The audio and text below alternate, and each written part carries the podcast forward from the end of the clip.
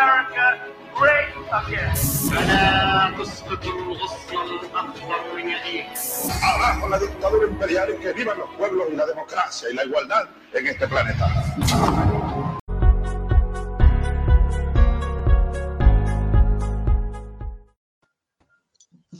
Boa tarde, ouvintes. Começamos mais uma vez pelas mídias livres da Rádio Com FM, mais um Vozes do Mundo.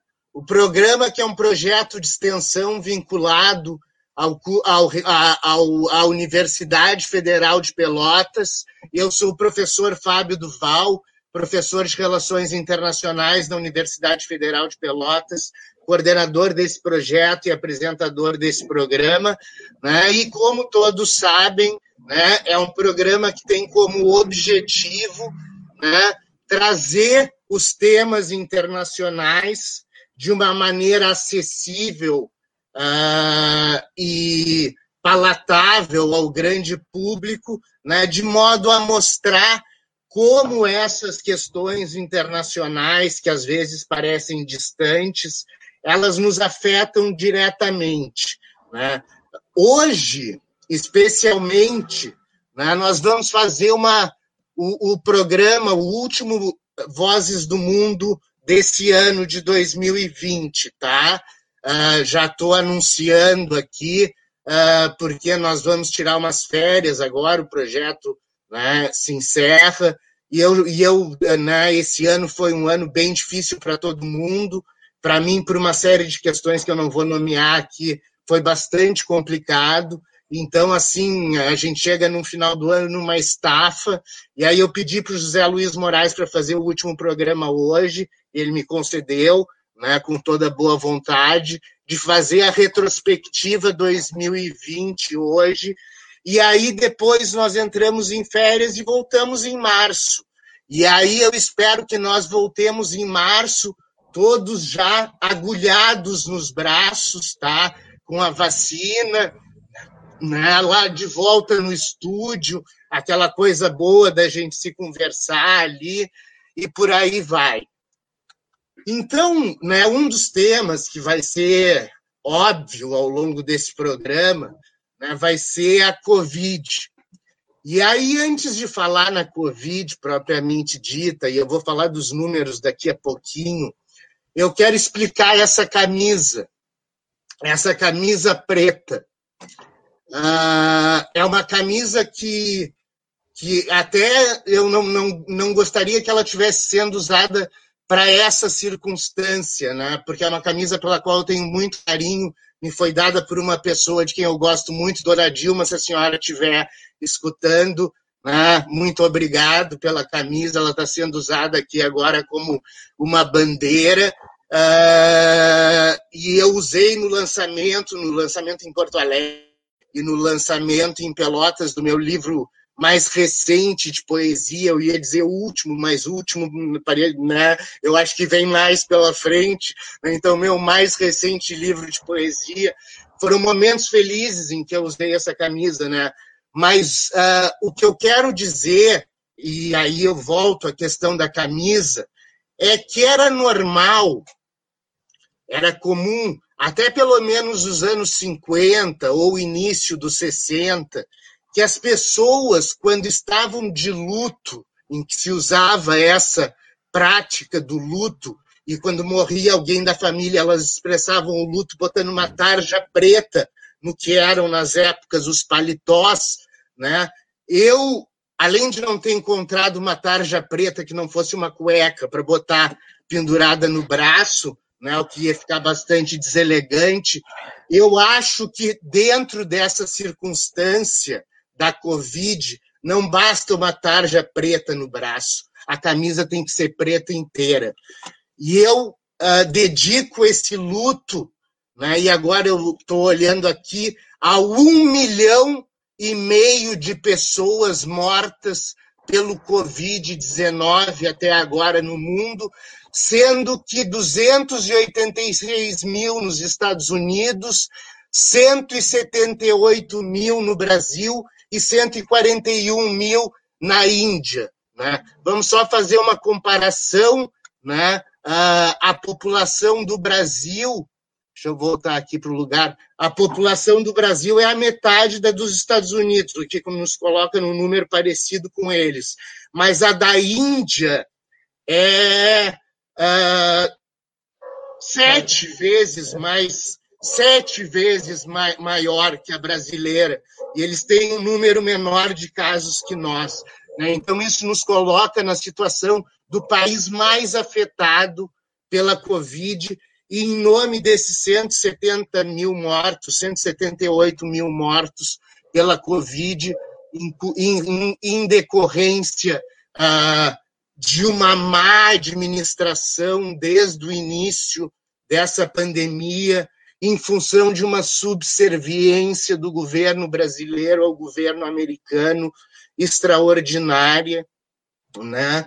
Ah, numa circunstância em que, ah, anunciando-se a chegada da vacina, o presidente da República tenta impor limites à circulação da vacina chinesa, por exemplo, para fazer uma disputa eleitoral com o Dória, né? Isso é coisa de um psicopata.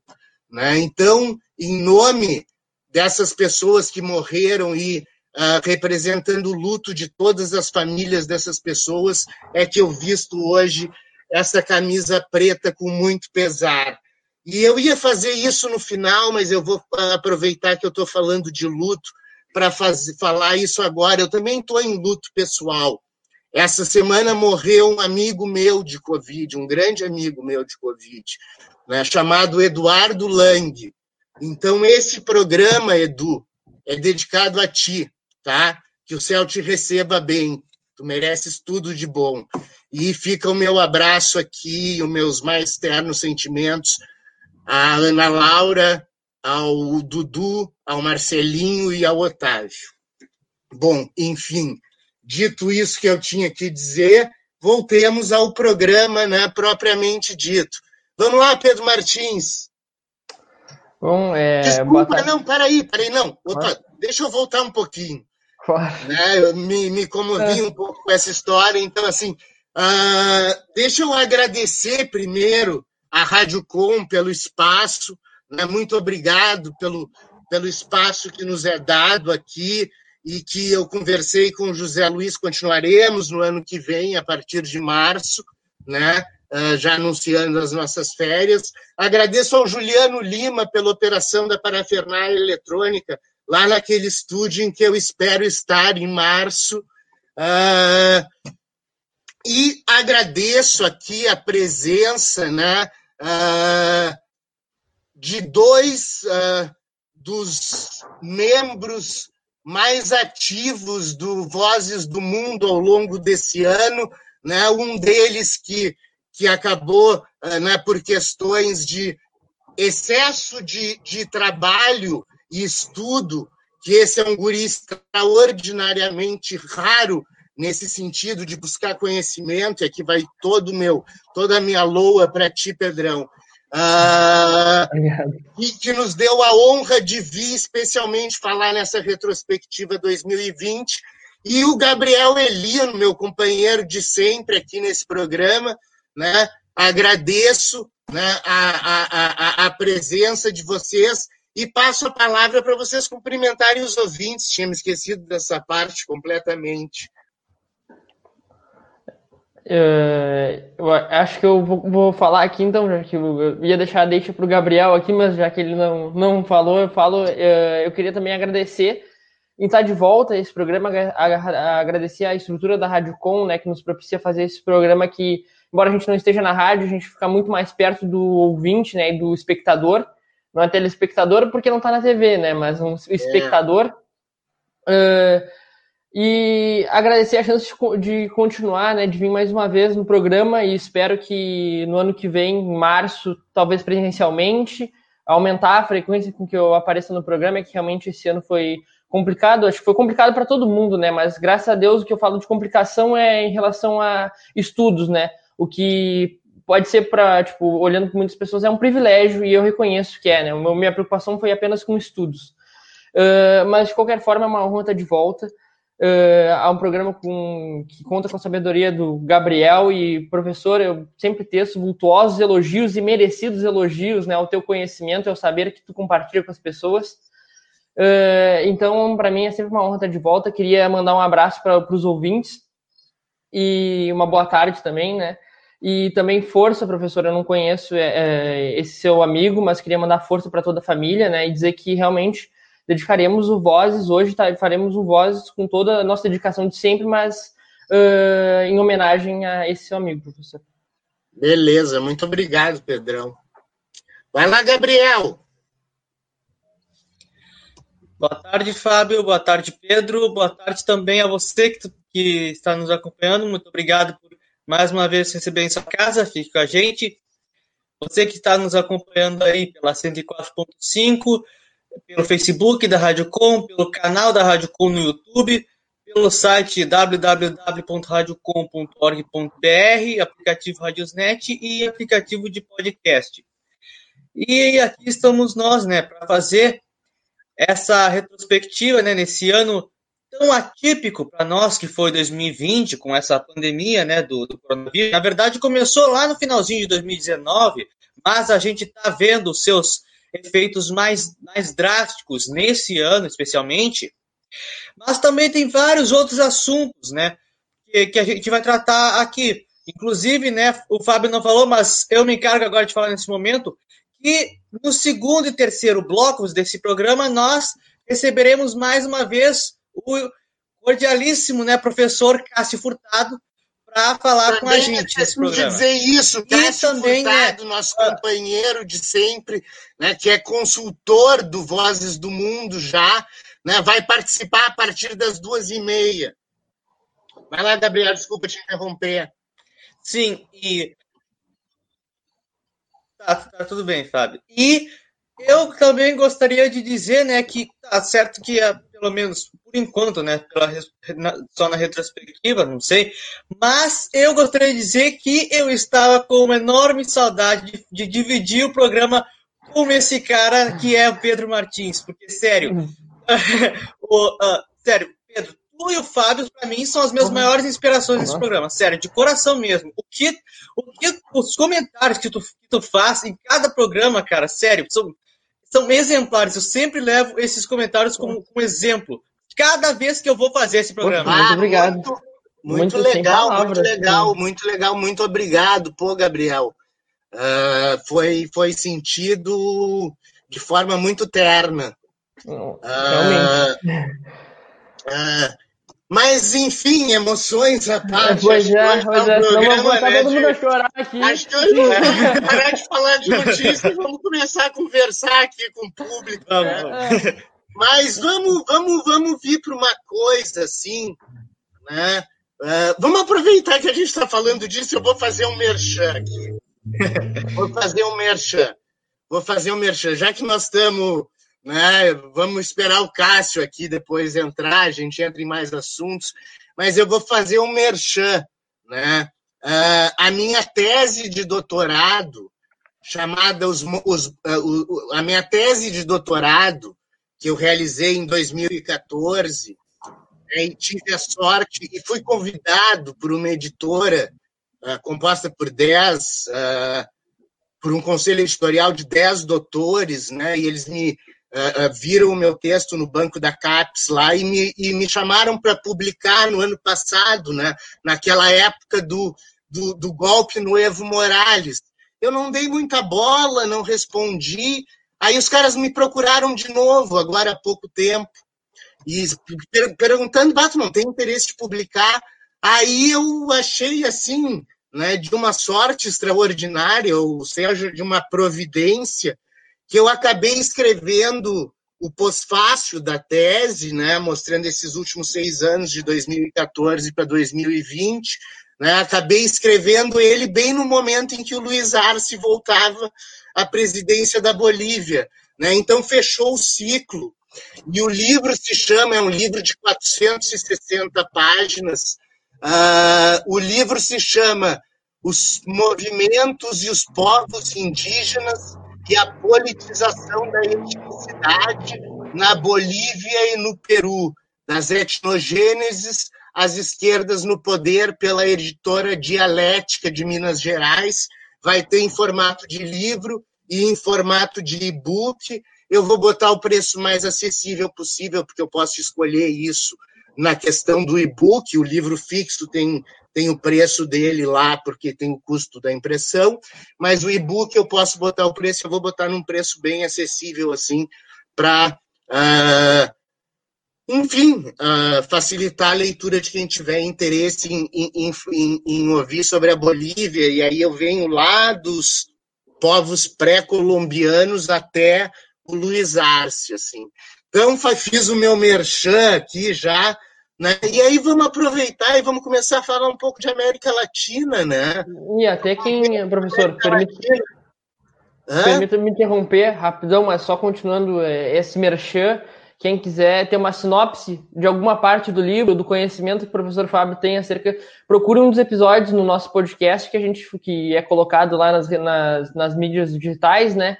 Uh, que o professor fala sobre as eleições da Bolívia desde o ano passado. Cada aula de história antes da, das eleições da Bolívia, quando a gente vai comentar um assunto desses, é só um aperitivo, né, para quem pensa em comprar o livro e adquirir o livro. Ou para ter certeza de que deva adquirir o livro. Graças, Pedrão, graças, Pedrão. Talvez com se esse aí vender, eu posso ganhar algum para financiar o próximo livro de poesia, que esses aí acaba sendo por custo do poeta mesmo. Mas, enfim, uh, vamos à América Latina, então. A América Latina né, passou por uma. Uh, inclusive, o pós-fácil do, do meu livro se chama Da Onda Rosa à Onda Trevosa, né?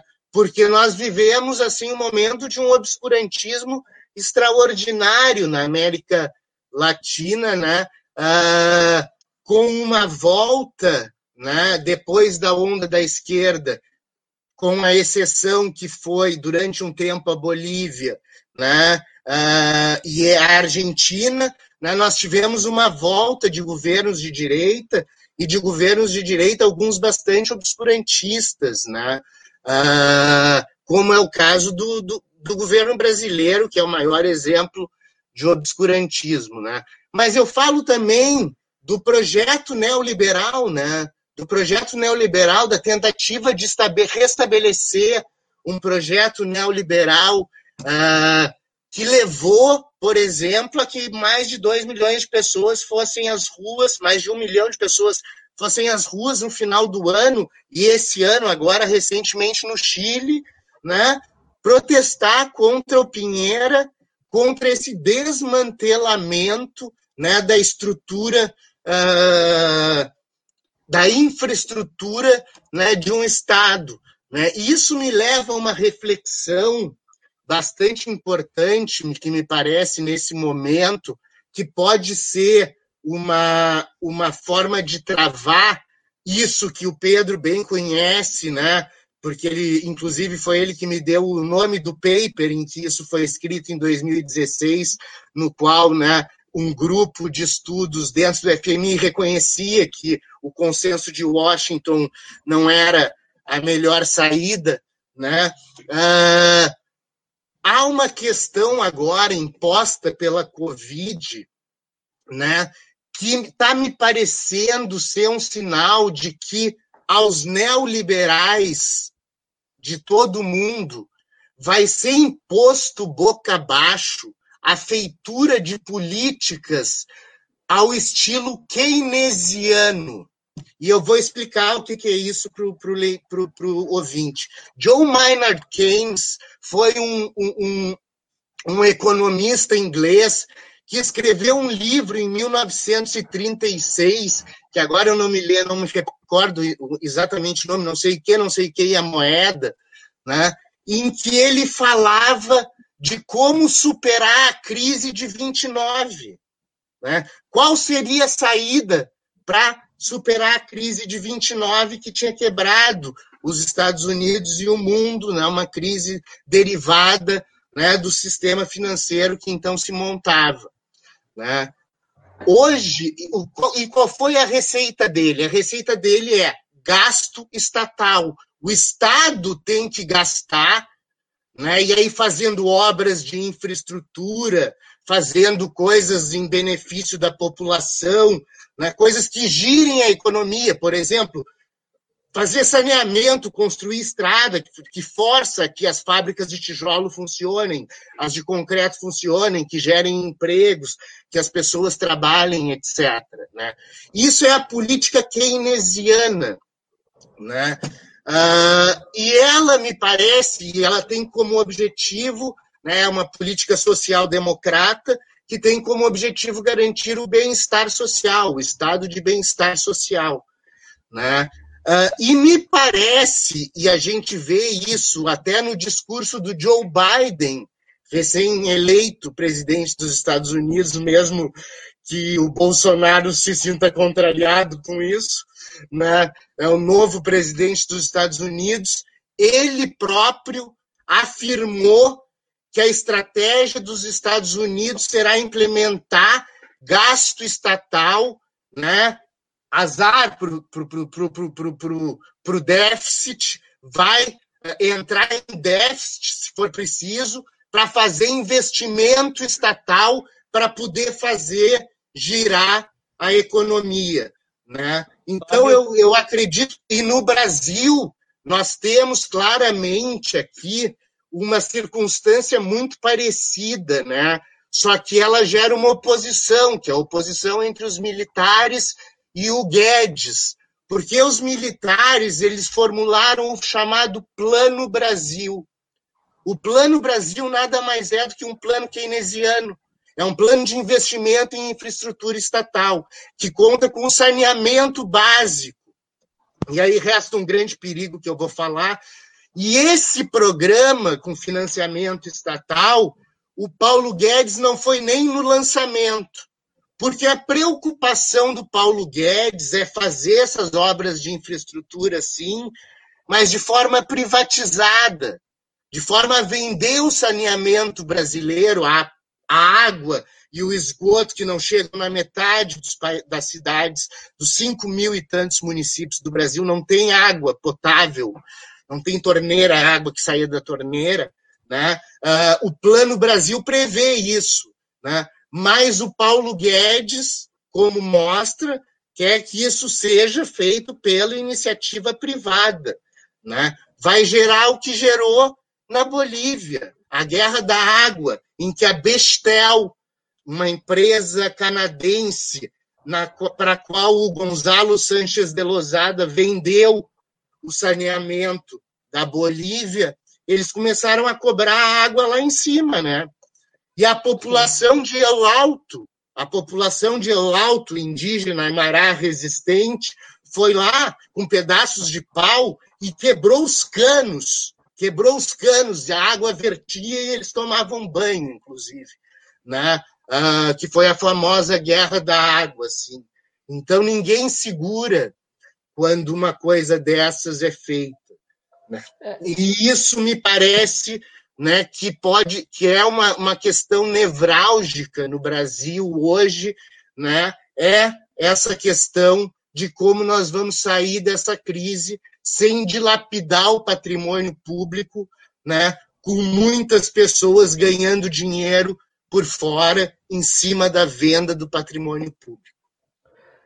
É, e a gente, uh, a gente pode comparar porque a gente sempre fala, a gente sempre pede para uh, essa comparação, né, da, uh, de comparar as políticas que os governos tomam, né, em termos de economia e tal, seguir os bons exemplos, né, e a gente vê que essa própria uh, austeridade que a gente vê o Guedes tentando pregar, nem o próprio Chile, que foi o laboratório do neoliberalismo aqui na América do Sul, ele está testando que não deu certo. Ele está testando a gente falar, que a gente já falou diversas vezes no Vozes, a principal uh, a estrutura da economia chilena, a, a, principal base são as, são as empresas que capitalizam as, as previdências, né?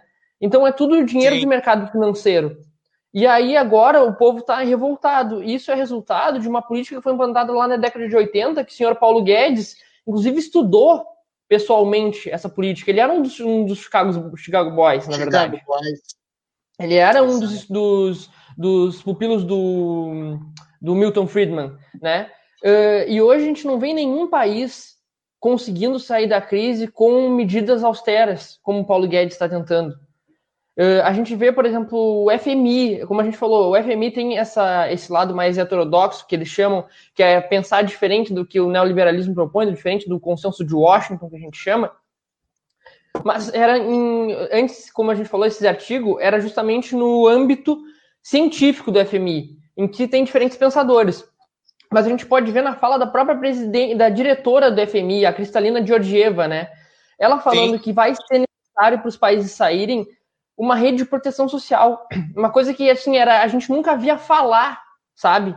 Sobre é isso. É verdade. Antes. A gente nunca tinha visto, né, Pedro? A gente nunca tinha visto falar que a, nunca na nossa vida a gente ia imaginar que, que a diretora do FMI, do Fundo Monetário Internacional, diria aos países, ó, gastem, gastem, para sair dessa pandemia, gastem. A gente nunca pensou que a gente ia ouvir isso.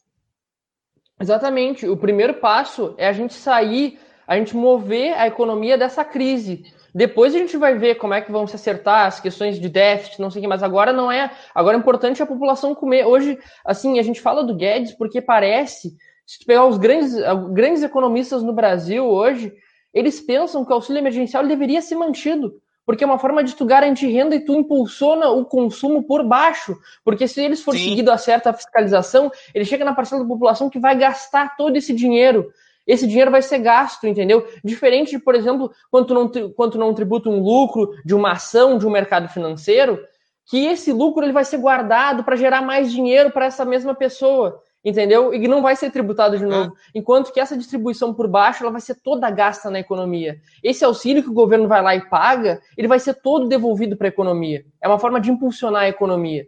Isso é, é assim, é racional, não precisa de muito para ver isso.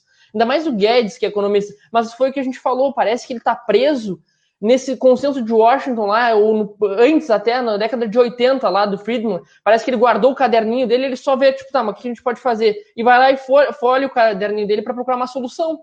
Entendeu? Parece que ele não consegue uh, olhar a realidade e propor uma solução. É. E aí eu adendo uma coisa em relação à Cristalina Georgieva, que na solução uh, emblemática do Alberto Fernandes em relação àqueles juros da dívida, não da, da, da, não da dívida do FMI, mas daquela dívida dos credores externos, de título da dívida pública mesmo, que foi, que foi uh, julgada num tribunal em Nova York, que ele conseguiu reduzir em 60% a dívida. Né? Ela foi intermediada nessa corte pela Cristalina Georgieva. A Cristalina Georgieva foi intermediar em favor do Alberto Fernandes, da mesma forma que está fazendo na negociação que ele vai ter que fazer com a FMI dos quase 50 uh, ah, bilhões, que a última parcela não veio, né? Uh, que o Macri, uh, que o Macri tinha pego a gente se pergunta se era necessário, obviamente não era, tudo que o Macri fez. O Macri, ele subiu, ele tirou os subsídios de tarifa de luz, de água, ele empobreceu de uma forma a população argentina num, em tão pouco tempo e criou tantas dívidas que hoje o Alberto Fernandes está sendo responsável por fazer. E tu vê, o Alberto Fernandes não está respondendo isso com austeridade. Ele falou: Exatamente. a prioridade é o povo, a prioridade é a saúde das pessoas. Sabe? Exatamente. Então... E faz isso de forma emblemática, porque se nós formos comparar os casos da Argentina com o Brasil, eles, se não me engano, não chegaram às dezenas de milhares. Eles não, não. chegaram. A própria saúde pública em relação ao coronavírus, a forma como eles lidaram, sabe? Eh, essa questão de a gente, o conhecimento dele, a economia está quebrada, está quebrada, mas não vai ser a gente abrindo no meio de uma pandemia que vai fazer com que ela se recupere. E, é, e, e tipo, principalmente a coragem dele de fazer isso dizendo para os credores externos: não vou pagar para vocês numa crise dessas. Né? Não vou pagar, não adianta, vamos pedir moratória, então. E foi isso que ele deixou bem claro. E o fez de forma tão hábil que ganhou. Né? Que ganhou. E não por acaso foi o cara que deu asilo para o Evo Morales, né? Verdade. Não, por acaso, foi o cara que deu asilo para o Evo Morales, que volta agora, voltou agora à Bolívia, com a eleição já do, do Luiz Arce, que é uma prova viva, assim, de que o que aconteceu na Bolívia no ano passado foi um golpe palaciano, foi um golpe palaciano promovida pela elite crucenha crioja uh, neopentecostal. Né? Eu até criei um termo lá no meu pós-fácil para isso, uh, uh, que bloqueou a entrada do parlamento e, e, e se passou um decreto assim, né? a revelia né, para anular as eleições, chamar as eleições depois. E nessas outras eleições, muito bem conferidas, com certeza, né, ganhou Luiz Arce com maioria esmagadora, né, e graças a Deus o Luiz Fernando Camacho, né, aquele mafioso, mafioso, traficante, miliciano, né, uh, ficou com um reles 11% o que representa aqueles 7 ou 8% dos neopentecostais radicais, mais um pouquinho, né? Esses movimentos na Argentina, no Chile, na Bolívia agora, com a, com a volta do Evo Morales, com o partido, o, MAS, né, uh, voltando à presidência, que não deveria ter sido tirada dele em nenhum momento, uh, a gente consegue ver um suspiro, assim, para o continente, mas o problema maior mora, parece, que no Brasil, que é, ainda é pela sua dimensão continental, o país que tem a maior capacidade de influenciar, né? A gente não vai dizer que saiu ainda de uma onda tenebrosa, enquanto aqui a gente não mudar. Ah, né? Eu acho que é impossível. Dúvida. Não tenhas dúvida. Não tenhas dúvida, e principalmente depois que a gente vê coisas como a divulgação dessa lista de detratores do governo, enfim. Se existe essa lista que foi divulgado Uh, se saiu essa lista, né, uh, que já foi, eu estava lendo aqui uma mensagem aqui do lado, se saiu essa lista de detratores em que está até o Guga Chakra, que não dá para entender que é o cara mais em cima do muro, eu uhum. conheço. Exatamente. Né? Uh, e trabalha para a Globo. Né? O Gessé de Souza, eu entendo que tem um posto em primeiro lugar, e eu ficaria honrado se eu fosse ele.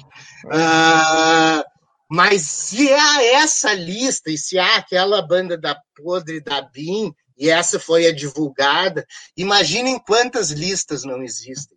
E quantas formas de controle social. E, e, o, e o mais absurdo é que foi feita essa lista com financiamento público. Foi gasto dinheiro do, dos Sim. nossos impostos, né, que a gente paga, para que essa lista fosse realizada com um intuito uh, político, totalmente político, de saber quem é os opositores e até mesmo de um controle, né? Uma forma de tu passar Sim. até mesmo por esses gabinetes do ódio, quem são as pessoas que elas devem atacar. É, exatamente. Mas vamos fazer um intervalinho aqui, a daqui a pouco passou, né? ficar surtado. Né? Vamos, para respeitar o limite, até passamos mais três minutos, hum. vamos fazer um intervalinho cultural né? Alguém tem alguma coisa aí para falar? Para explicar aqui para o ouvinte da internet, esse é o momento no qual uh, para de passar no rádio né, e continua passando na internet. Então, o Juliano me falou agora da possibilidade de uns cards, que talvez nós utilizemos né, no futuro, mas hoje não dava tempo. Né? E aí eu vou aproveitar, né, já que eu falei em livro, falei em poesia, etc. Né? E todo mundo já sabe aqui que eu que eu tenho essa coisa meio, uh, deixa eu achar aqui, uh, meio esquizofrênica, né? Que eu sou o professor Fábio Duval e sou o poeta Fábio Amaro. Então eu queria ler um livro, um poema que eu escrevi há dois dias atrás, né? Uh, que trata do ano de 2020. Eu acho que cabe nesse intervalo cultural. Chama-se 2020. Se o mundo muda, é coisa que, no fundo, nem vidente sabe. Mas isso pouco interessa, ou interessa tanto porém carecemos de fontes concretas que nos possam fazer prever o quanto. Nos isolamos, viramos ilhas perdidas no Atlântico ou no Índico, como queira. Evitei o Pacífico porque foi pauleira. Mas por mais estranho que isso pareça, ano bisonho, o ano bisonho, que sonho terá aparecido no futuro, distante realidade, terá sido também a oportunidade para o ser perceber-se a si e ao outro, realmente saber escolher o que é importante, experimentar o raro, não o caro, que por vezes é bem reles, para introjetar que as diferenças são a única forma salutar de convivência entre esses rostos em multiplicidade.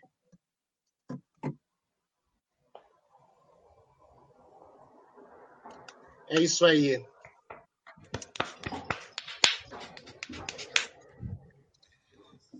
Uh, meu valeu, travou aqui valeu, no final, obrigado. mas muito lindo, professor. Meu travou deu aqui no final. Deu. deu uma travadinha, né? É, eu vou ler de novo, então, já que nós estamos no intervalo. nós temos comentários aqui no YouTube. Opa, ah, não, já estamos voltando, já estamos voltando, não vou ler. Vou temos ler comentários? Temos, mas já estamos voltando, né? É, estamos voltando agora.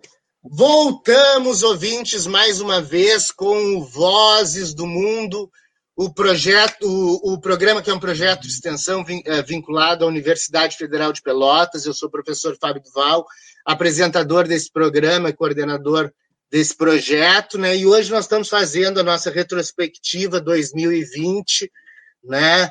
Uh, fazendo a nossa retrospectiva 2020. E temos agora um convidado especial, que, pelo que me disse o Juliano, já está na sala de espera. Temos um convidado especial que é um amigo cordialíssimo, né? e, além disso, uh, tem o status de consultor né, do programa Vozes do Mundo, que é o meu amigo professor Cássio Furtado, né, que está entrando agora no ar. E aí, Cássio?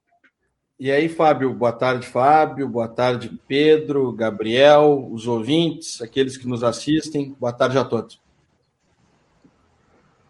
E aí, o que, que, temos de assunto aí? Falamos um pouco de Covid, de coisa assim. Eu até vou te dizer, porque eu sei que tu conheces, né? Uh, esse, eu expliquei um pouco porque eu estava com a camisa preta né, no início, dizendo que na, no, até os anos 50 as pessoas usavam uma tarja preta para mostrar que estavam de luto. Eu, em, em, em nome do, do, um milhão e meio de mortos pela Covid, resolvi botar toda a camisa preta. Né? E dediquei esse programa, esse programa está sendo dedicado a um grande amigo que morreu de Covid essa semana, o Eduardo Lang, o Edu, que eu acho que tu deves conhecer. Conhecia de nome, não, não o conhecia pessoalmente mas, é. mas sei da importância dele para a cidade, dos amigos, teve uma repercussão muito grande. Uh, é. Conheço filhos dele, mas não o, não o conhecia. Sim, sim, sim. E aí nós estávamos assim numa conversa agora sobre a América Latina e eu queria saber assim de ti qual é um fato ou o que que tu achas assim, né, em relação a esse ano de 2020 e aí a gente vai levantando os temas assim que foram coisas relevantes assim. Pois é, né? É, é que a gente falar nesse ano é, sobre qualquer aspecto, né, Fabio? Um ano importante, um ano que, teve eleições no Brasil, um ano que teve eleições nos Estados Unidos, um, ano que teve muitas é, mudanças geopolíticas globais, mas é, um ano em que teve tudo basicamente alterado por essa pandemia, ou seja, é, existe, um, eu diria, um ano uh, pré-pandemia, o início do ano ali, em termos mais normais, e existe o ano pós-pandemia, durante pandemia, que, que, realmente, porque alterou tudo, inclusive alterou o resultado das eleições nos Estados Unidos. Exatamente. Eu, eu, eu ouso dizer, sem pandemia, Trump estaria reeleito. Pela, pela questão eh, econômica, pela desenvoltura da economia dos Estados Unidos, pela maneira como as coisas caminhavam nos Estados Unidos. Joe Biden hoje não seria presidente eleito dos Estados Unidos. Ele, ele não era nem a, a, a voz mais, uh, mais moderada do Partido Democrata, nem aquela que empolgava, nem nada. Ele não seria nem um dos ponteiros do Partido Democrata, quiçá ser eleito presidente dos Estados Unidos. Então, um ano, um ano muito diferente para todos nós, uh, um ano que fez com que a gente uh, aprendesse, reaprendesse diversas coisas. Eu, na, na, minha vida pessoal, Fábio, e vocês devem passar pelo mesmo, eu, em, em, questão de duas semanas, tive que aprender a dar aula online. Ou seja, em duas semanas.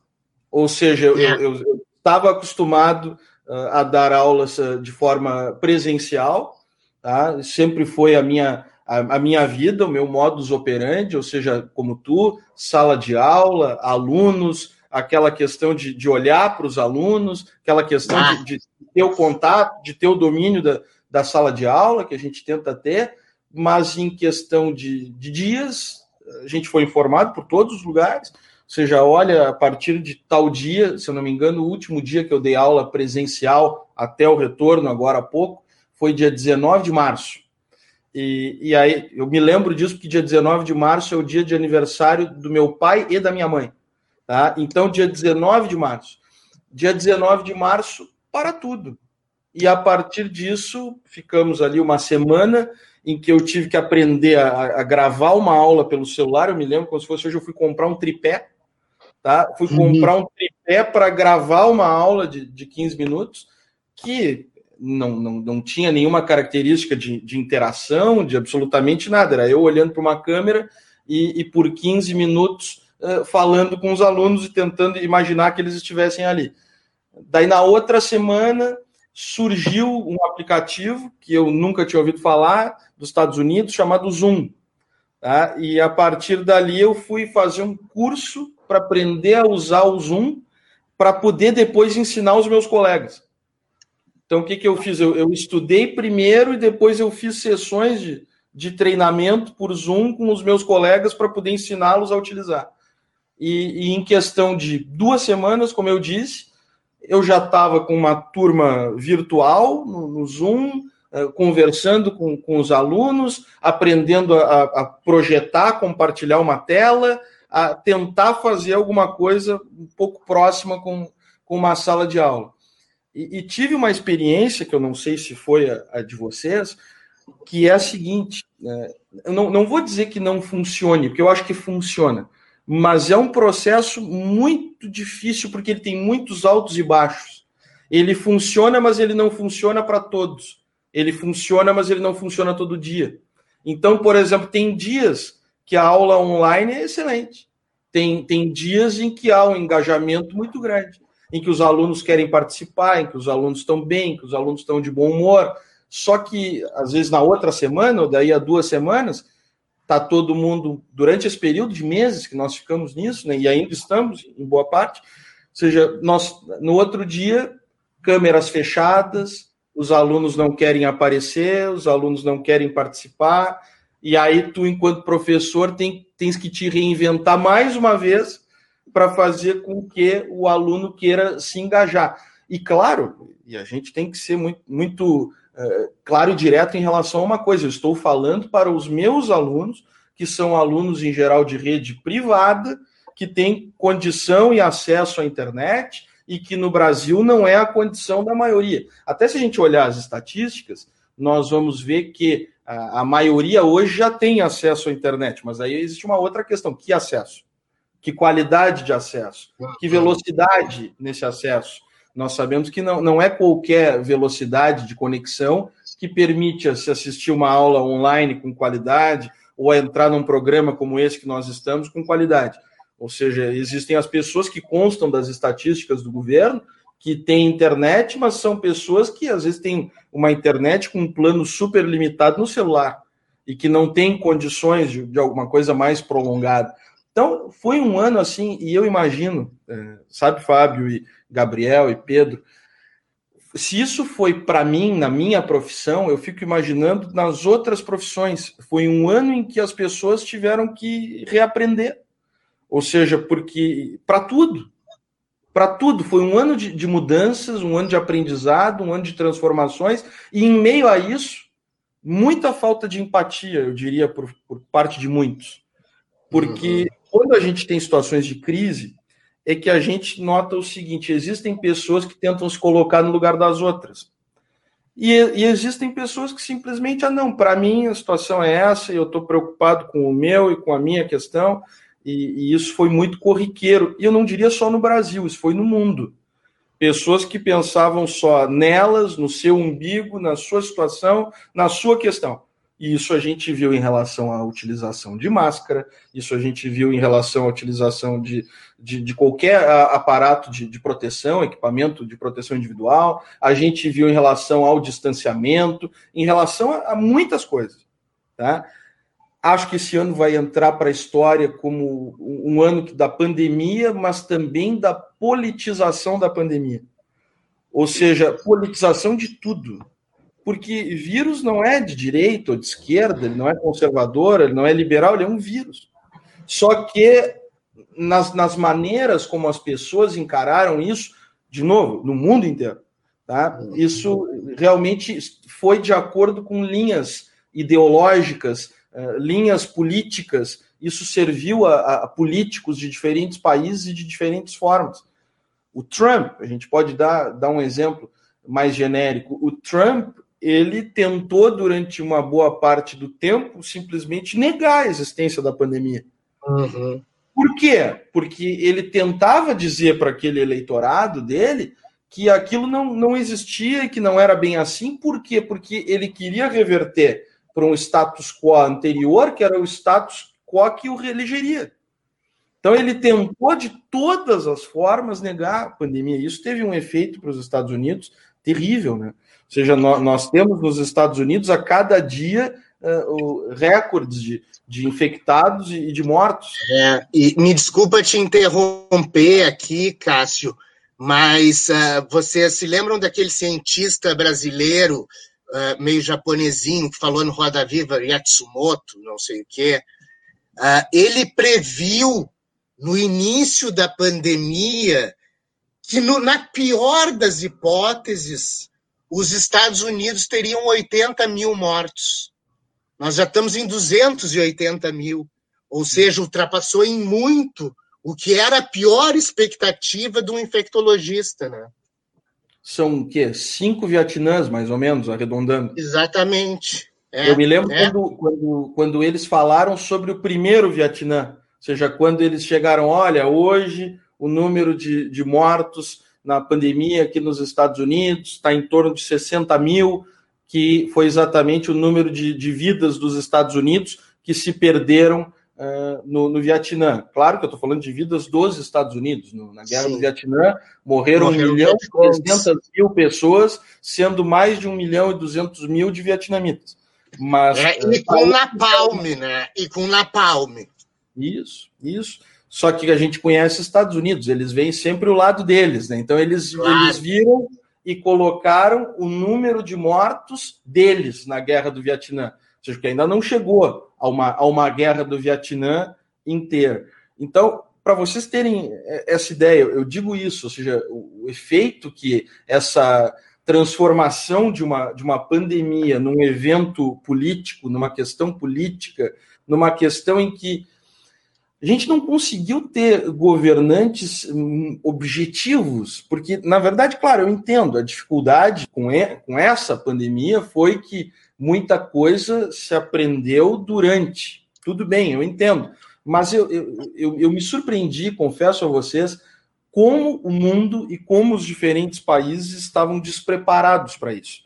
Eu, eu tinha uma ideia tá, que para um evento desse tamanho, e a gente estava acostumado a ver filmes sobre isso, tá, diversos filmes ao, ao longo dos anos sobre isso eu pensava, olha, os países devem ter um protocolo, devem ter uma maneira de agir, o mundo deveria estar melhor preparado para isso, mas não, porque até os protocolos que existiam, eles acabaram jogando no lixo por causa de política. Ou seja, a gente sabe, o Obama e o Biden, enquanto presidente e vice-presidente, deixaram um protocolo.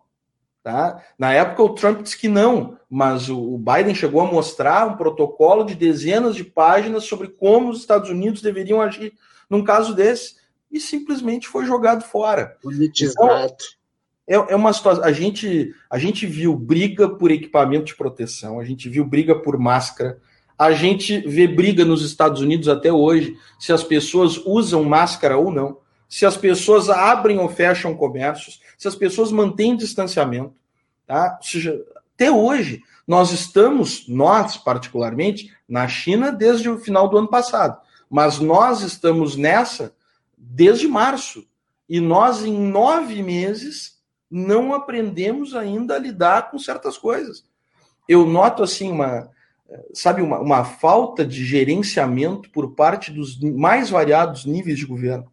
Eu não quero transferir, tratar só de uma questão, por exemplo, aqui de Pelotas, mas uma, uma falta de gestão nos mais diferentes níveis que é tremendo. De e coordenação, eu... principalmente. Perdão? De coordenação, principalmente. Perfeito. Essa concorrência de, de, de, da própria uh, jurisdição, né? De quem o, o governador quer fazer uma coisa, o presidente diz que não pode, que ele, ele não tem gerência, gerência para isso, né?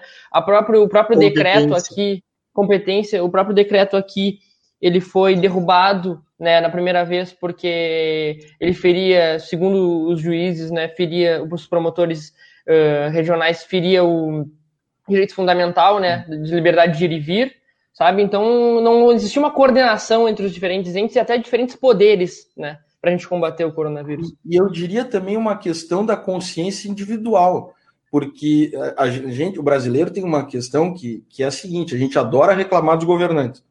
E, e, e ser governante, a gente também tem que dizer isso. Ser governante nesse momento é uma tarefa inglória, né?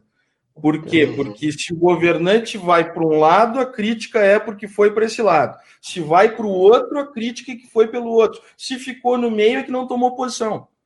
Então, claro, a gente vai dizer o fácil, não, eles foram eleitos porque quiseram, porque se candidataram, ninguém obrigou, tudo bem. Mas ser governante, nesse momento, é muito complicado. Eu não quero personalizar em Pelotas, Rio Grande do Sul, Brasil, eu digo, no, no meio dessa no pandemia, geral é muito difícil ser governante. E principalmente num país como o nosso, em que as pessoas fazem um julgamento muito individual e muito particular se elas devem ou não respeitar as, as leis. O brasileiro tem isso.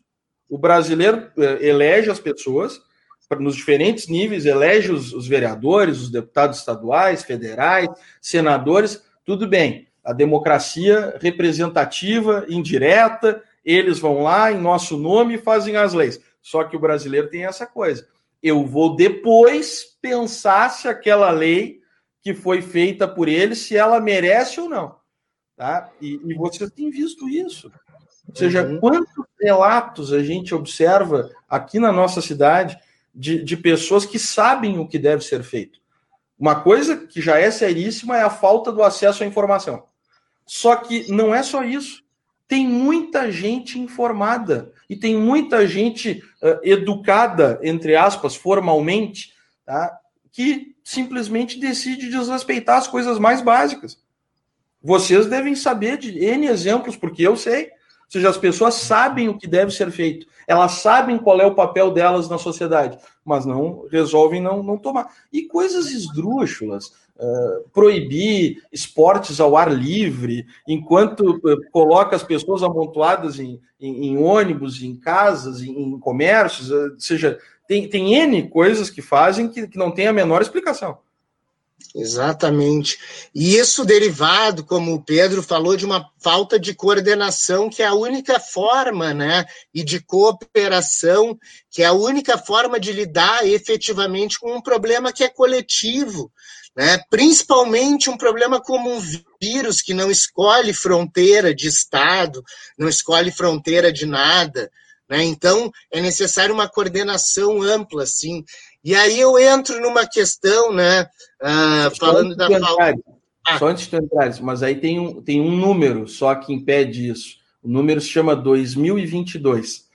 Tá? Ah, e é? esse número é? 2022 ah. acaba impedindo essa coordenação. Exatamente, exatamente. E aí, e aí eu exemplificaria a relação do Bolsonaro com o Dória como a mais exemplar né, de que desse, desse atrito, né, uh, principalmente agora com essa questão de se cogitar restringir a vacina chinesa, né? Então me parece uma disputa eleitoral. O melhor de tudo, o melhor de tudo é o Dória negando que tivesse qualquer aliança com, com o Bolsonaro e que tivesse usado o nome do Bolsonaro, sendo que todos nós vimos o Dória colar sua imagem no Bolsonaro no segundo turno das eleições de 2018. Exatamente. ele não era o candidato do Bolsonaro, mas tentar surfar aquela onda que aquela vocês onda lembram que aqui no Rio Grande do Sul era o Sartonaro e em São Paulo era o Bolsonaro. Vocês lembram bem disso? Uhum. Tá? E agora o Dória nega. Então, o João Dória é, é um personagem. Inclusive, tem um é. vídeo que eu vi circulando de, de todas as camisetas que o Dória já vestiu e todos os discursos que o Dória já, já fez. É, não vou usar a palavra merecida, mas ele é, vamos dizer assim, um personagem. Ele, ele é um personagem de origem, né? Ele era apresentador de um programa de negócios, né? Ah, que daqui a pouco, por, pela exposição pública, se tornou governador de São Paulo, né? Então, é tipo Tiririca, assim, né? Tiririca virar deputado, né? São essas coisas que a gente tem no Brasil que são meio estranhas, né? Quer dizer que Mas... ele é como se fosse um Enéas contemporâneo. Exatamente, o Enéas, te lembrasse da figura clássica, assim, meu nome é Enéas. Os mais jovens é não vão se lembrar disso, mas, mas, mas o Enéas foi um. Mais votado do Brasil. Mais votado do Estado. É, Acho mais votado do Brasil. 98, por aí, que ele foi o mais Exatamente. votado do, do país. Exatamente. E ele levou, ele tinha um partido, não sei se existe ainda, que era o PRONO Partido Prono. para a Reivindicação da Ordem Nacional. Exatamente.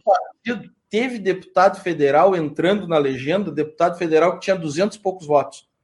Candidato só levado pelo, pelo, pelo o cara. cara fez 200 e poucos votos, só que o Enéas acho que fez um milhão e meio, uma coisa absurda. E assim, aí levou acabou levando os que tinham feito 200 e poucos votos.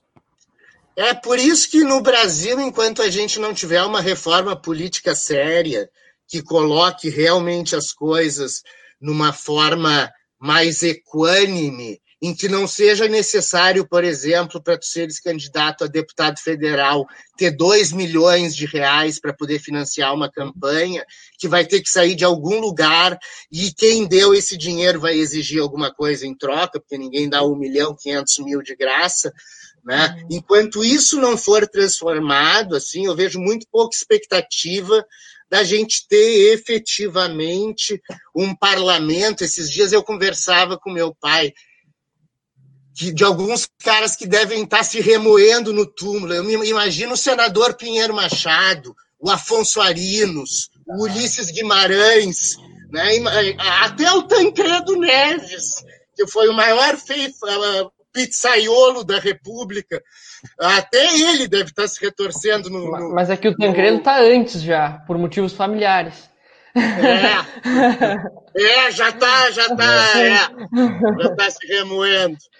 Mas assim, em relação... o, Tancredo, o Tancredo, tu fala, é verdade, né? Me lembro daquela história quando o Jango voltava, aquela história Isso. nossa famosa, o, o Jango voltando da China 1961, Tancredo esperando em Montevidéu para já armar a primeira pizza. Não, vamos deixar assim, vamos colocar um regime parlamentarista, eu isso, assumo e vamos isso. deixar tudo isso. Brizola ficou louco com ele naquela época. Claro, claro, claro. E, e várias, várias outras questões ele acabou assumindo dessa vez, e depois teve, claro, toda a legalidade aqui, toda a questão depois acabou se transformando, mas ele foi a solução de composição entre o, entre o antigo PDS, né, a antiga Arena, né, a Arena, que depois virou PDS, já era PDS no colégio eleitoral com Maluf, é. né, Uh, foi a negociação do, do PDS com o PFL e o PMDB para ver assim, olha, vamos deixar na mão de quem? Ah, deixa o Tancredo aí, que o Tancredo pelo menos vai segurar as pontas de todo mundo. Sim, foi para evitar cair nas mãos do Maluf, né? Exatamente, para evitar cair nas mãos do Maluf. O Maluf teria sido presidente do Brasil, hein? Bah. Só que aí o Brasil teve a sorte, se livrou do Maluf, mas caiu nas mãos do Sarney, né? Tu vê como é o Brasil. Sarney, né? Não sei o que foi pior. né? O maior coronel do, do, do Maranhão, né? Ele tem, e do Amapá. E do Amapá. E do Amapá. E do Amapá. Né? Tem até um fato né, notório. Eu, eu, eu tive a oportunidade de ir algumas vezes a São Luís por, por relações pessoais que eu tinha lá. Tem um presídio, um presídio, nada, um mosteiro, o mosteiro das Mercês, que tinha umas pedras raríssimas assim, e ele mandou tirar essas pedras e botou numa casa que ele tem na frente do mar lá, suntuosa, que tem até heliporto, e as pedras do convento estão na casa dele, sabe? Troço esdrúxulo, mas como tu disse, coronel em dois estados. É verdade. Bom, chegamos a uma hora aí de programa, vamos respeitar o tempo aí do Juliano, vamos fazer o nosso intervalo aqui, né, explicando para o pessoal uh, da internet que esse momento aqui, né, que a gente faz essa parada é porque para no rádio, né, e aí a gente continua aqui na internet conversando. Só me dá o sinal aí, Juliano, de que saiu do ar para não para eu não ficar falando aqui e já entrar no negócio. Mas enfim, né, esse é o ah entrou no intervalo, tá? Uh, Gabriel Eli, lê os comentários que tu disseste que tinha aí Sim, nós temos comentários aqui no YouTube e o primeiro deles é do ilustríssimo José Luiz Moraes. Caro mestre, Dale, aquele José abraço. Luiz, meu irmão.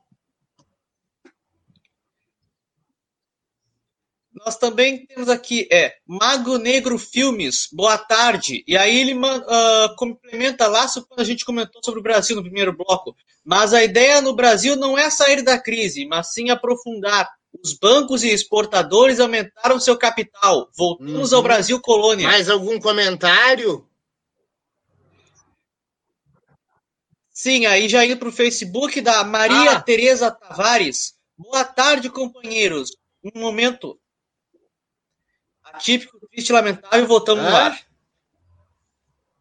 Não estou te ouvindo. Estava terminando de comentar nós estávamos terminando o comentário da Maria Tereza, mas voltamos ah, no ar, Voltamos, voltamos. Ah, ah, ah me perdi todo.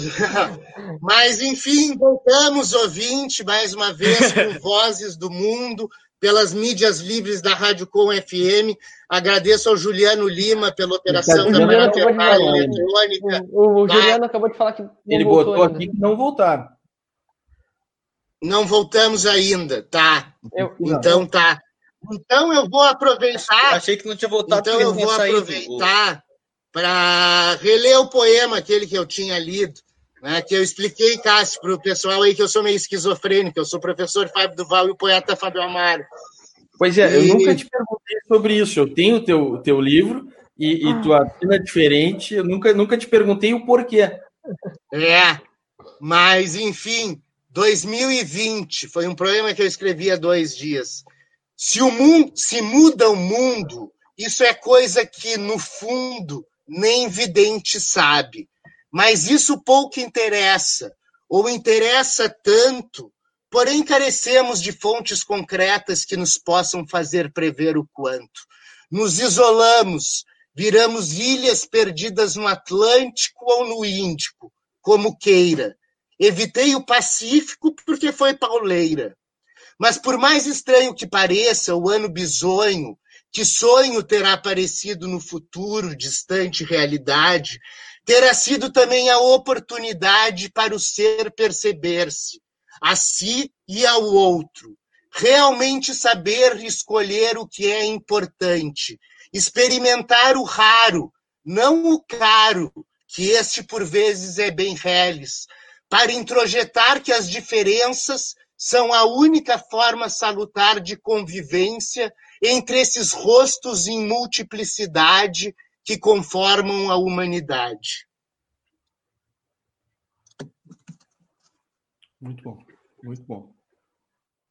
E, e, é isso, né? Não voltamos ainda, Juliano? Me dá a dica aí. Você, aí a gente Vocês aproveita. falar alguma coisa do Oriente Médio? Não, não, não. Levanta aí. Tá. Que agora nós temos mais dois amiguinhos, né? Agora, quando a gente voltar, eu, eu tá. conto a história de dois tá. amiguinhos que tiveram uma reunião na Arábia Saudita. Ah, tá. Tá. Não tô sabendo, mas, mas conta aí, conta aí, conta aí. E aí tá. depois o Pedro vai falar um negócio também. Perfeito.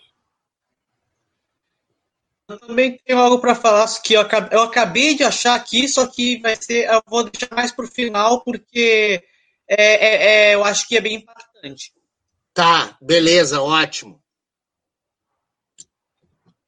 Aí nos dá o sinal aí quando voltar, uh, Juliano. Eu não sei se já voltou, mas uh, seria interessante também porque a gente ficou esperando o professor Cassi para falar sobre a questão dos Estados Unidos e a China com o Biden, né? Agora, como é que a gente vai, vai se organizar o tabuleiro mundial e das organizações internacionais? Falta um relação... minuto. Tá. Aí acho que a gente pode falar isso e depois ir para o Oriente Médio, não sei, como vocês preferirem. Pode ser. Beleza, show.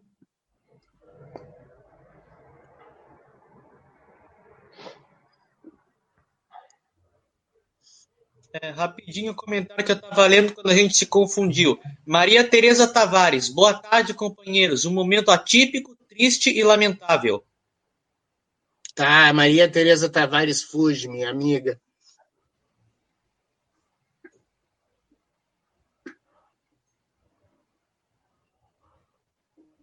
James Toquete Stahl, Dali Pibes. Ah, Dali James. James é meu amigão.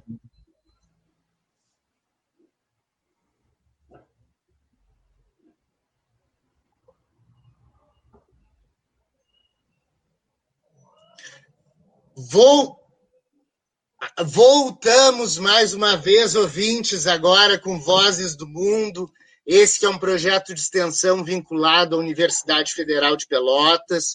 Eu sou o professor Fábio Duval, apresentador desse programa, coordenador de proje desse projeto, uh, que tem como objetivo trazer as grandes questões internacionais de uma forma palatável e acessível ao grande público, como uma forma da gente visualizar como essas questões internacionais afetam a nossa vida né, pessoal, assim, né, a vida normal do ouvinte. Eu agradeço às mídias da Rádio Com por esse espaço e agradeço ao Juliano Lima pela operação da parafernália eletrônica lá, que nos possibilita fazer à distância, desse, dentro desse contexto de isolamento social, né, esse programa que hoje está composto aqui a nossa mesa por Pedro Martins, Gabriel Eli e o professor Cássio Furtado, né, que eu disse antes aqui que é já um consultor do Vozes do Mundo, né?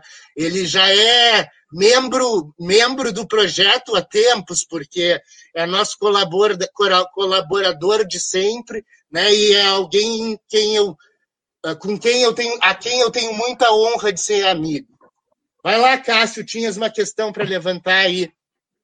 A, a, pergunta que a gente conversou aqui no intervalo, que o Pedro levantou, né, Pedro, é a questão da China e dos Estados Unidos, não é isso? Exatamente. Uh, eu, se quiser, posso contextualizar a pergunta? Claro. Uh, com, a gente viu nesse período né, do, do governo do Trump que a gente viu que os Estados Unidos se recolheu em termos do protagonismo internacional que ele tinha. Né? A gente viu, por exemplo, os Estados Unidos retirando da OMS, a gente viu ele travando a eleição de um juiz da, do Tribunal de Apelações da OMC. Né? A gente viu ele reclamando do financiamento da OTAN, que era pago em grande medida pelos Estados Unidos, e a França e a Alemanha não honravam seus compromissos, às vezes nem de 2% do seu PIB.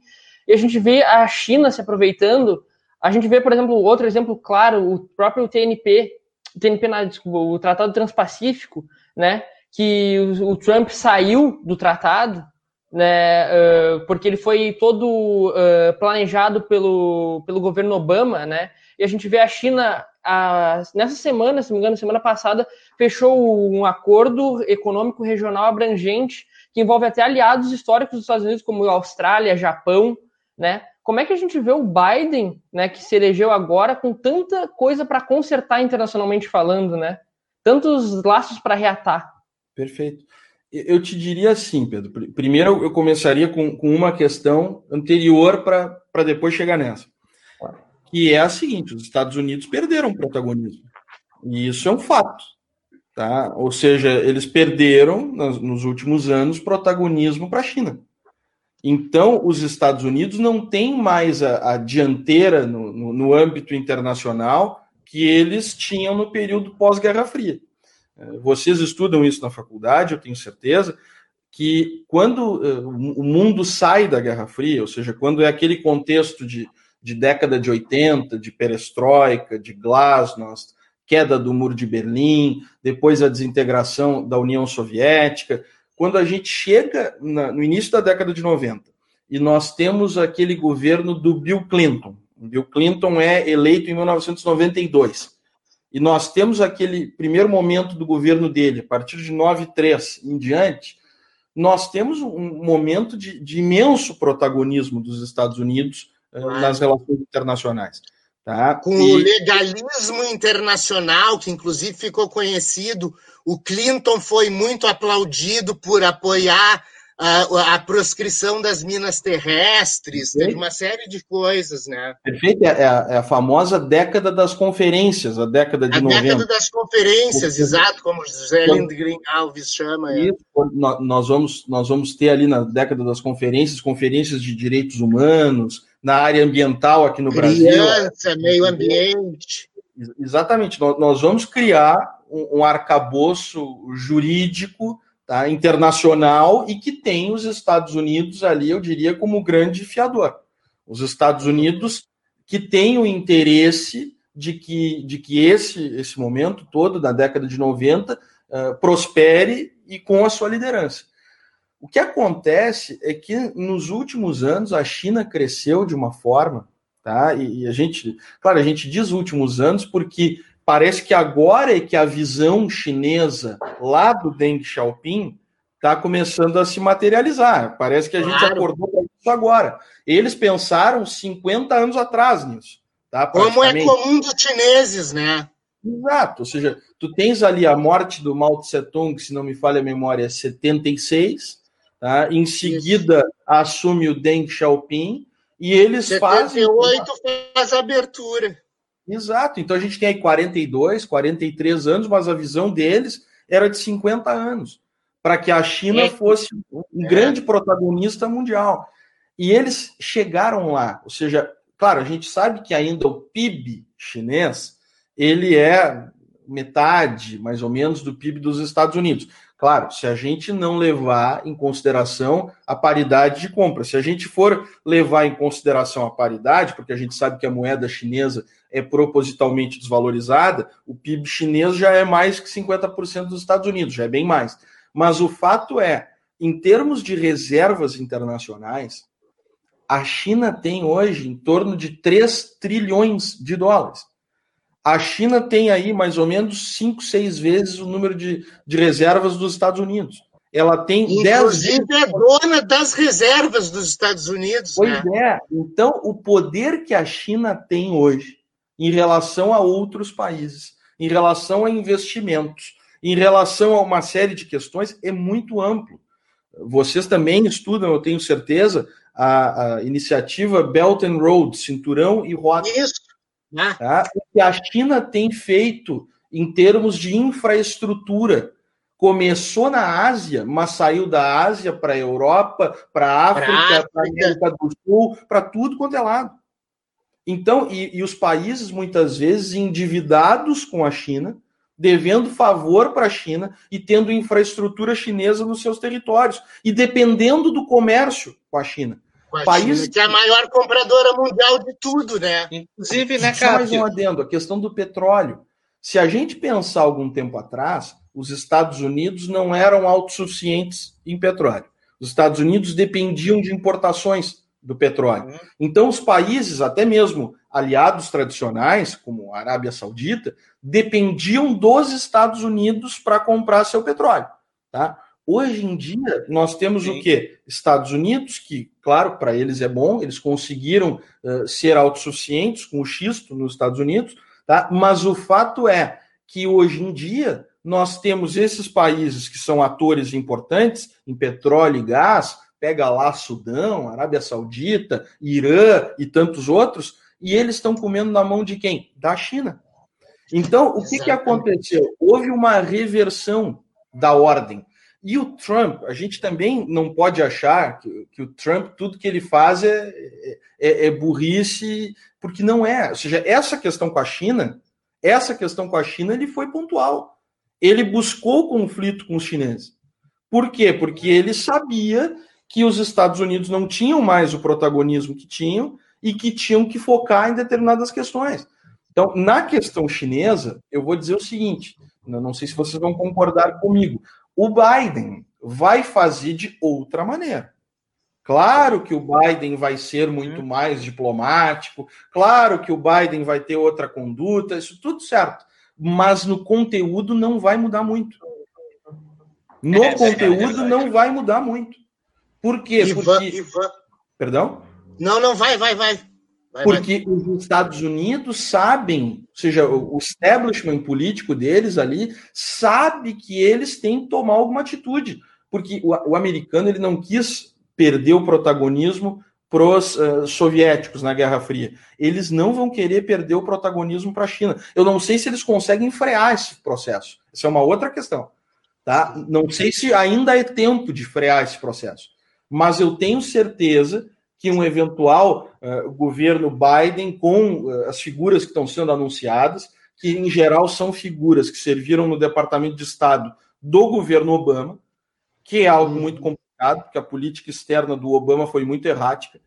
Tá? Uhum. O, o, Obama hoje em dia é o queridinho, mas claro, é fácil ser o queridinho se eu sou o presidente que veio entre o Bush e o Trump. Tá? Não, é. Por comparação, eu sou o queridinho. Tá? Mas a política externa do Trump é uma política complicada. Porque ela é uma política que a gente tem que pensar com a cabeça deles. Ou seja, uma política que uh, buscou a amizade e aproximação com Cuba, mas não conseguiu muito de Cuba. Depois, essa, essa política abriu muito para o Irã e garantiu que o Irã ganhasse rios de dinheiro, crescesse horrores economicamente durante aquele período ali até o Trump sair do acordo nuclear, e com isso o Irã armou a guarda revolucionária e começou a dominar meio Oriente Médio. Uhum. Mas eu posso, de novo, discordar da maneira como o Trump coloca isso. Mas o fato é que, com o dinheiro que o Obama permitiu que os iranianos tivessem, os, os iranianos fortaleceram o Hezbollah no Líbano, eles fortaleceram o regime do Assad na Síria, eles fortaleceram. Eles criaram todo um aparato da guarda revolucionária que o Trump tentou desmantelar quando matou, no, no, no 2020, pré-pandemia, quando matou o Soleimani, que era quem exportava Isso. a revolução iraniana para outros países, inclusive o Iraque. Tanto é que foi morto pelos Estados Unidos no aeroporto de Bagdá, no Iraque, no Iraque quando, quando ele estava fazendo justamente o quê? Quando ele estava negociando. lá negociando a resistência dos xiitas iraquianos contra os Estados Unidos. Exatamente. Então, o tabuleiro para os Estados Unidos está muito complicado. Muito é, complicado. E, e ainda tem uma questão nessa, nessa parte energética, que é uma parte fundamental da geopolítica, né? Uh, que uh, a China tem uma opção, mesmo se for rechaçada por aliados históricos dos Estados Unidos no Oriente Médio, como a Arábia Saudita, a China tem a opção, e isso os canais de oleodutos e gasodutos mostram, né? E a própria Organização de Cooperação de Xangai, né, que junta lá Rússia e China, a Rússia tem no Cáucaso condições de, de prover petróleo para a China bastante, assim. Ah. Né? Então, então, a China está numa, numa, numa, posição que é aquela que, né, tu conheces o, o agora me fugiu o nome dele, o, o, o termo chimérica, né, que a o China é tão... Joseph Joseph, Joseph Nye. Joseph Nye, que cunhou o termo chimérica, dizendo que a interdependência era tão grande que um não podia viver sem o outro. Porque se nós formos ver em termos de PIB também, além da correção que a gente pode fazer em termos de paridade de compra, a gente pode fazer uma correção desse PIB também entre PIB e PNB, né? Ah, porque se fosse PIB, o da China seria muito melhor, porque, porque os americanos calculam em produto nacional bruto. Ou seja, toda a fábrica da Nike na Malásia está contando para o PIB americano e não está hum. contando para o PIB chinês. E é produzido lá. Né? Então, assim, essa crise, por exemplo, a dependência dos Estados Unidos dos respiradores chineses, dão um poder também para a China em função do processo de desindustrialização do hemisfério norte né, e horizontalização da produção japonesa, que gerou todo o mercado financeiro para sustentar isso, né, para passar os lucros disso. Né? A China tem um poder, se ela quiser, de dar um stout no mundo, né? de dizer assim, para a produção de tudo, para a produção de tudo e o mundo fica sem nada. Né?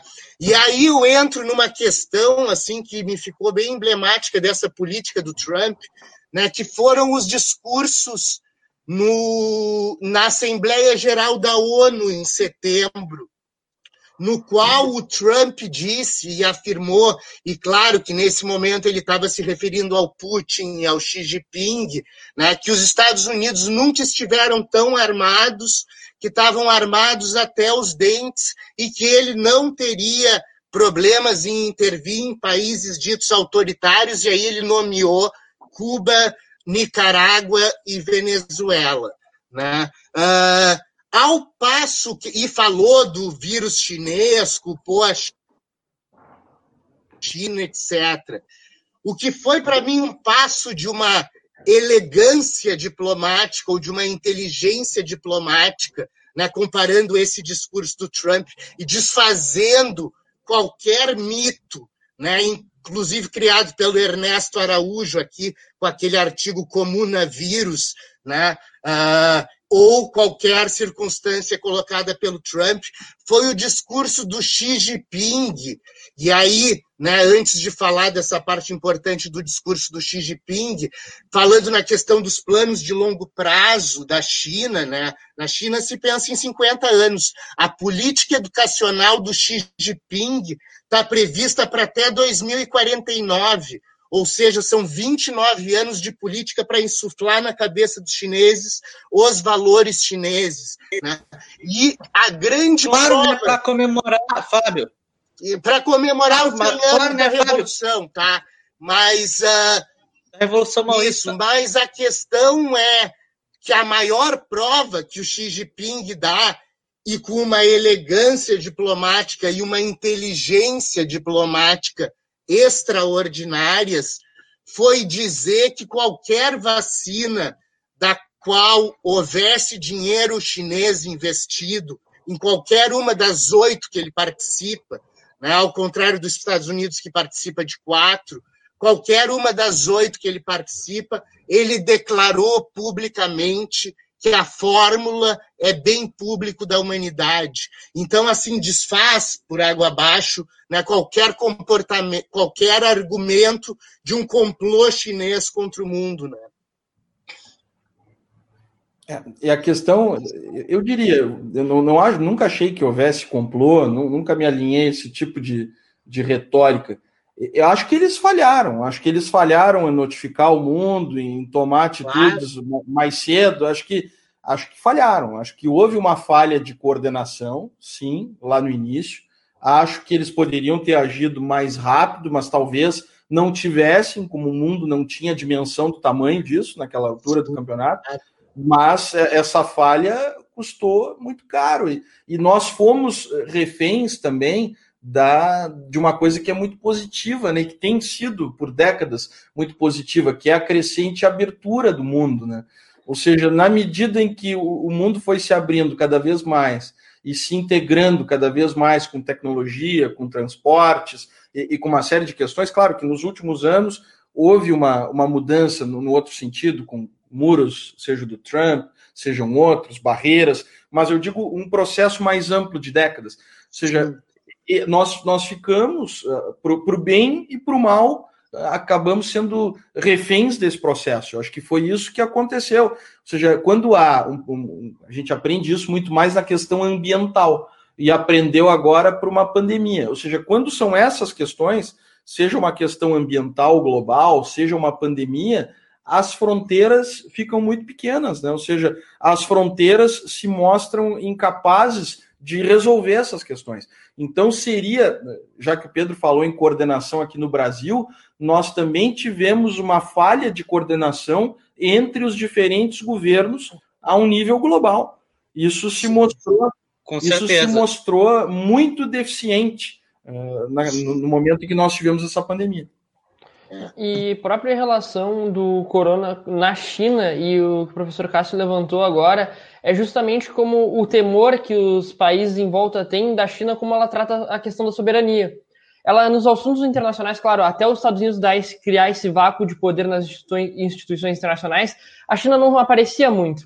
Por exemplo, na OMC, ela procurava não comentar sobre os direitos trabalhistas, né, direitos do trabalho, Uh, e a própria coronavírus, ela tentou lidar internamente da forma que ela achava que deveria lidar, como ela liga com Hong Kong, por exemplo, né, a questão dos Hong Kong, hongkongueses, né, que o Gabriel trouxe aqui, uh, e a própria questão do mar territorial da China, né, do sul da China, que a gente tanto fala aqui, Sim. que para eles é território deles e acabou, é soberania deles, entendeu? Então, para eles é muito difícil eles assim, a gente não se envolve em questões internacionais, então não tem por que ninguém se envolver em questões de soberania nossa. E acho que foi mais ou menos isso que eles pensaram do alto do autoritarismo deles, da questão do coronavírus. Que seria uma coisa que eles iam resolver internamente muito rápido e que o mundo não precisaria ficar sabendo. E aí foi aí a falha, né? Justamente, apesar de eles serem tudo isso, de, por exemplo, hoje eles conseguirem uh, ter 40 casos de Covid, eles fecharem a cidade e acabou a testa todo mundo, uh, ainda é muito aberto. E no início do coronavírus as pessoas viajaram mundo afora, porque a China é um hub internacional, né? A China é um hub. E respondendo uma pergunta tua anterior, que é a seguinte: os Estados Unidos com o Biden, eu imagino que eles desejem retornar o protagonismo deles nas instituições internacionais. Tá? Então, imagino que a gente vai observar já nos primeiros dias de um governo Biden, ou seja, a partir lá do dia 20 de janeiro ao meio-dia, tá? Que o nosso Biden vai querer fazer o quê? Ele vai, primeiro, anunciar que não vai sair mais da Organização Mundial de Saúde. Os Estados Unidos vão permanecer na Organização Mundial de Saúde. Que os Estados Unidos vão retornar para os acordos de Paris. Ou seja, todas as estruturas internacionais das quais o Trump havia saído, acho que ele chegou a sair da Unesco também, né?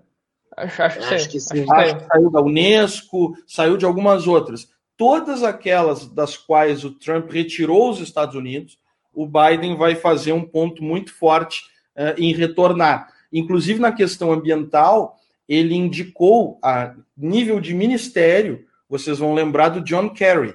O John Kerry, que uhum. foi candidato à presidência em 2004 e perdeu na reeleição do Bush, que foi senador por Massachusetts muitos anos, e que foi uh, o secretário de Estado no segundo mandato do Obama, o John Kerry terá um cargo de ministro para lidar com os assuntos climáticos. E a última coisa que eu vou falar, que eu sei que está no nosso horário.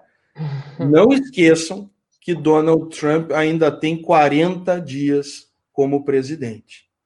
Eu, nesses 40 dias, não queria ser a República Islâmica do Irã. Tá? Ah. Porque não esqueçam que tem 40 dias e que agora temos o governo Trump alinhado com a Arábia Saudita e alinhado com Israel. E tudo que eles querem é o Irã. Ah, eu não gostaria de estar em nesse momento. Mas assim eu vou me encaminhando do final, vou passar rapidinho a palavra para o Gabriel. Seja breve, Gabriel, que tu querias falar um assunto. Sim, rapidinho então, é que eu tenho uma notícia aqui trágica para falar que nesse domingo, dia 6 de dezembro de 2020, morreu aos 80 anos em decorrência de câncer de pulmão o ex-presidente uruguaio Tabaré, Tabaré. Vasquez. Ah, boa, boa notícia, né? Lembrando, morreu Tabaré Vasquez. Ah, E uma ironia, e uma que ironia. boa Era, notícia, não. Bom tu teres dado a notícia. É. Eu vi que o Pedro estranhou. É, E bom era- tu teres dado a notícia da morte do Tabaré Vasquez, né? Foi um grande presidente para o Uruguai. Mas agora eu passo, então, para finalizar o programa, para as falas finais. Cássio Furtado, muito obrigado pela tua presença sempre, meu amigo. Só uma ironia que o Ta- Tabaré Vázquez era um, um grande personagem, responsável pela estabilidade uruguaia de muitos anos também. Ele colocou Pepe Mujica, depois eh, assumiu a presidência quando saiu Pepe Mujica. E uma ironia, né? Como, como é a vida. Ele era médico oncologista e morreu com câncer. Ah, Vê como, como são as ironias da vida. E um grande personagem. Quero agradecer a vocês pela parceria, do Fábio, do Pedro, do Gabriel, de todos vocês que nos ouviram, que nos assistiram aqui. Forte abraço e até a próxima. Valeu, Cássio. Pedrão. Bom, eu vou, vou terminar aqui só chamando a atenção também para um assunto que eu fiquei de comentar, a gente ia falar um pouquinho sobre o Oriente mas esse tema da China acabou levando todo, porque realmente acaba sendo mais importante né, pela proporção global que tem China e Estados Unidos, uh, mas a questão toda da Turquia e da Grécia em torno de Chipre, né, e as questões das perfurações de petróleo, de atrás de gás natural, que estão envolvendo diversos países ali, Israel, Grécia, uh, Jordânia, a própria Palestina, né? E a questão toda que envolve também ali a Líbia, né? Que a Rússia e a Turquia estão disputando junto com França e tal. Vai ser um tema bem candente no próximo ano, eu acredito. E também o Brexit, que acho que essa noite, se não me engano, é uma como se fosse a última ceia, né? Para a gente tratar de uma de um acordo do Brexit final, assim. É isso aí, Beleza, pessoal. Valeu obrigado, pela audiência. Pedrão, obrigado pela participação aí, muitas graças. Gabriel Elite, despede. Então, então, muito obrigado então a todos que nos acompanharam durante esse ano atípico, claro, né, com certeza, foi esse ano de 2020. Agradeço ao Cássio, professor Cássio, pela participação. Agradeço também ao Pedro, ao professor Fábio, ao Juliano Lima, que operou a parafernália eletrônica. Pedir para que vocês nos sigam. Nós estamos nas redes sociais, no Facebook e no Instagram. Facebook Vozes do Mundo, Instagram arroba Vozes do Mundo FM. Nós também estamos no Spotify. E agradecer a todos que nos acompanharam esse ano. Fique bem e até 2021. Tchau. Beleza, com isso encerramos mais um Vozes do Mundo e eu desejo a todos, além de saúde, paz e bem.